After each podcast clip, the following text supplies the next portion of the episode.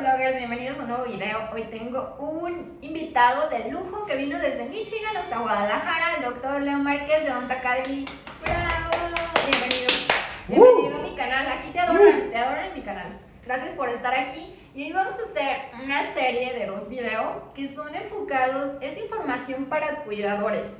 Creo que, que lo tengan muy en cuenta que son personas, tiene que ver mucho con salud oral y envejecimiento. Son personas que cuidan a personas mayores, personas de la tercera edad, y esta información les va a servir para tener una, para que les puedan brindar a esa persona que están cuidando de la tercera edad una mejor salud oral y que estén más informados, o sea, es información para cuidadores. Información que cura. No, no, te creas. No, no, para cuidadores. No, y aquí es bien importante tomar en cuenta que los avances médicos están creciendo, lo cual quiere decir que la calidad de vida está mejorando, por ende los pacientes van a vivir más tiempo. El hecho de que vivan más no quiere decir que vivan uh, más tiempo libres de enfermedades, a lo mejor van a tener esas enfermedades y van a vivir más tiempo, lo cual en un futuro va a hacer que tengamos una población más abundante de pacientes con necesidades especiales o pacientes que no se puedan valer por sí mismos. Sí, claro. Por eso es importante que siempre va a haber personas que los cuiden.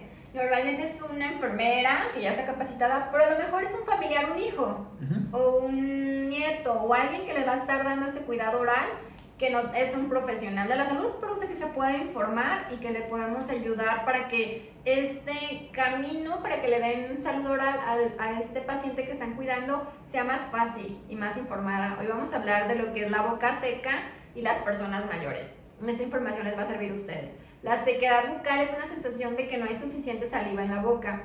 Las causas más frecuentes que suceda esto en personas mayores va, van a ser efectos secundarios de ciertos medicamentos y también la deshidratación. Esos dos factores son los más, este, más comunes para este tipo de pacientes para que puedan tener una boca seca. La boca seca va a causar dificultad para masticar, para tragar, incluso para que hable ese, esa persona. Si tenemos menor cantidad de saliva, va a aumentar, quiero que sepan, el riesgo de presentar caries o infecciones causadas por hongos en la boca. De igual manera, la ausencia de saliva en la boca nos puede causar problemas con las prótesis, ya sean totales o ya sean parciales. En el caso de las totales, ocupamos saliva para tener el sellado periférico, lo cual hace que las prótesis estén en su lugar. Por falta de saliva, eh, podemos tener una falla en la adhesión de la prótesis o más bien que la prótesis esté en el lugar. Si tienes un paciente que tiene problemas de salivación o que saliva menos y te está requiriendo una prótesis total, es bien importante que le hagas saber que esta es una que, va a ser el procedimiento un poquito más complicado. Y al mismo tiempo es importantísimo mencionar que el hecho de tener la boca reseca o tener serostomía no está directamente ligada o relacionada al proceso de envejecimiento. Sí, al igual muchos medicamentos que toman estos pacientes, como ya comentaba el doctor Leo, puede causar como efecto secundario que la boca esté seca. Así es que hay que informarnos con el médico que está atendiendo a esta persona eh, si alguno de estos medicamentos está causando eso de boca seca. Podemos informar, acudir a ese médico que se lo pueda cambiar o acomodar la dosis, consultar siempre primero a su médico. La causa de la boca seca son múltiples, es multifactorial. Bien, uno de los factores es que el paciente está tomando mucho medicamento. Usualmente las pacientes que ya tienen edad avanzada, 65, 70, tienden a tomar más medicamentos. Estos medicamentos tienden a tener reacciones adversas que hacen que las glándulas salivales, o sea, las que se encargan de hacer saliva, funcionen menos o de plano no funcionen. Adicionalmente, la deshidratación juega un papel muy importante porque si el paciente no está tomando mucha agua, pues va a ser lógico que la saliva vaya a ser menos. Y usualmente los adultos mayores tienden a no tomar tanta agua como lo hacen las personas jóvenes. Se deshidratan más que los jóvenes. Son más propensos a deshidratarse. Adicionalmente, existen enfermedades que atacan a las glándulas salivales o que afectan a las glándulas salivales. Tales son como el síndrome de Sjögren o el VIH. La diabetes también puede causar. Y, la diabetes también puede causar este tipo de problemas. Sí, la radioterapia también es una de las causas de boca seca porque las glándulas salivales pueden dañarse durante esta radiación y puede llegar a producir menos saliva o inclusive nada de saliva. Al igual que la quimioterapia, esos medicamentos que se usan para el cáncer pueden hacer que la saliva sea más espesa y que cause una boca más seca. También daños a los nervios como lesiones en cabeza y cuello que pueden dañar los nervios y hacer que las glándulas salivales produzcan menos saliva. Entonces cuando tenemos un paciente que tiene poquita saliva, tenemos que acudir con el médico porque el médico es el que va a tomar la decisión de si le ajusta el medicamento, a lo mejor se lo baja más o a lo mejor le da otra opción. O medicamentos que estimulen las glándulas salivales. Claro, así como hay medicamentos que afectan indirectamente las glándulas salivales como, como efecto adverso, o sea que no está diseñado para eso, pero pues ahí está ese problema y ya ni modo. También hay medicamentos que la función principal es que las glándulas salivales vayan a funcionar mejor. Se estimulen. Y también es, es importante que ustedes como cuidadores sepan que existe saliva artificial que le puede ayudar a la boca seca de esta personita que están cuidando. Eh, ya sea que la compren en, depósitos o en ciertas tiendas o puedan hacer una casera, que ya les dejaremos un link aquí abajo para que puedan hacer una casera y puedan ayudar al paciente que cuidan.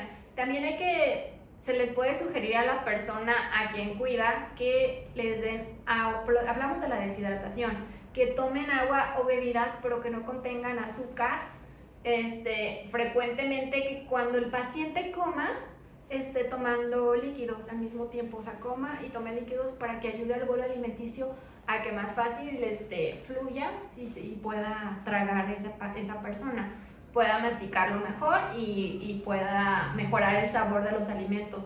También hay que evitar que estos pacientes tomen este, bebidas con cafeína como té, café o algunos refrescos, porque la cafeína puede resecar la boca, se les recomienda mucho este, que usen, si el paciente puede masticar, este, que usen goma de mascar sin azúcar o dulces que son como caramelos duros, porque, pero que no tengan azúcar, ¿va? Este, estos van a ayudar para que estimulen a la formación, al tenerlos masticando, a que se estimule la formación de saliva.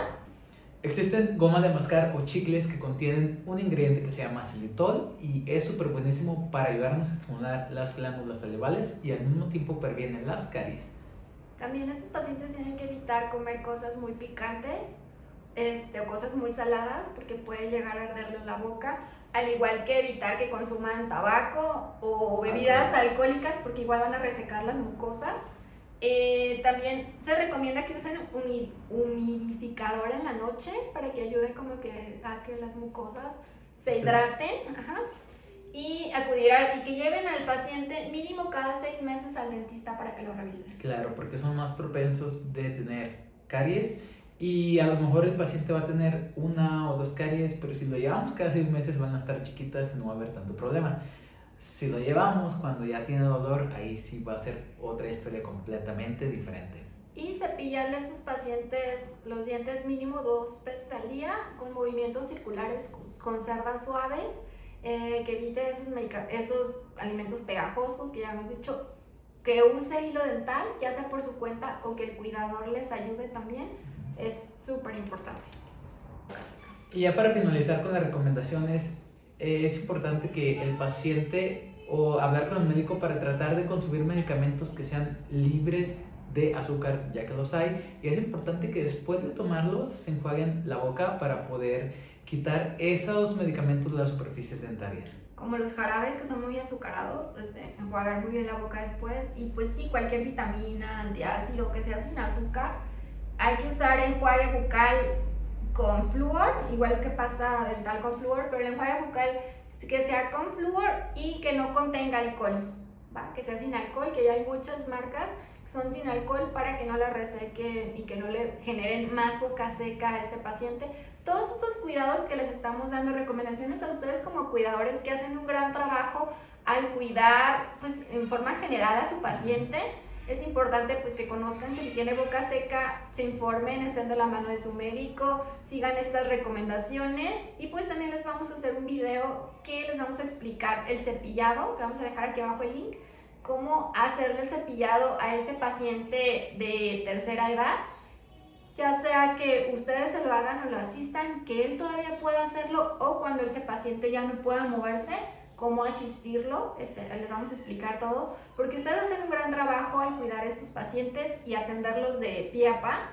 y pues su salud oral es muy importante que también se dediquen esos minutos para que el paciente pues pueda conservar su mayor número de dientes, pueda cuidar sus prótesis, pueda masticar y pues tenga, esté nutrido y tenga una mejor calidad de vida. Al final de cuentas, eh, la boca juega un papel bien, bien importante en la calidad de vida. Si tú estás preocupado por darle la mejor calidad de vida a esa persona que estás cuidando, definitivamente vale la pena cuidar bien los dientes porque no hay nada que reemplace comer con dientes naturales.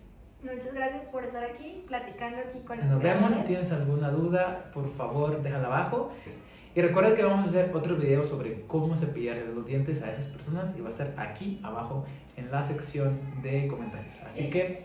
Dejen su like si les gustó, si les funcionó y qué otras recomendaciones tienen. Aquí los estamos leyendo y todos nos nutrimos en esta comunidad en YouTube. Nos vemos. Bye.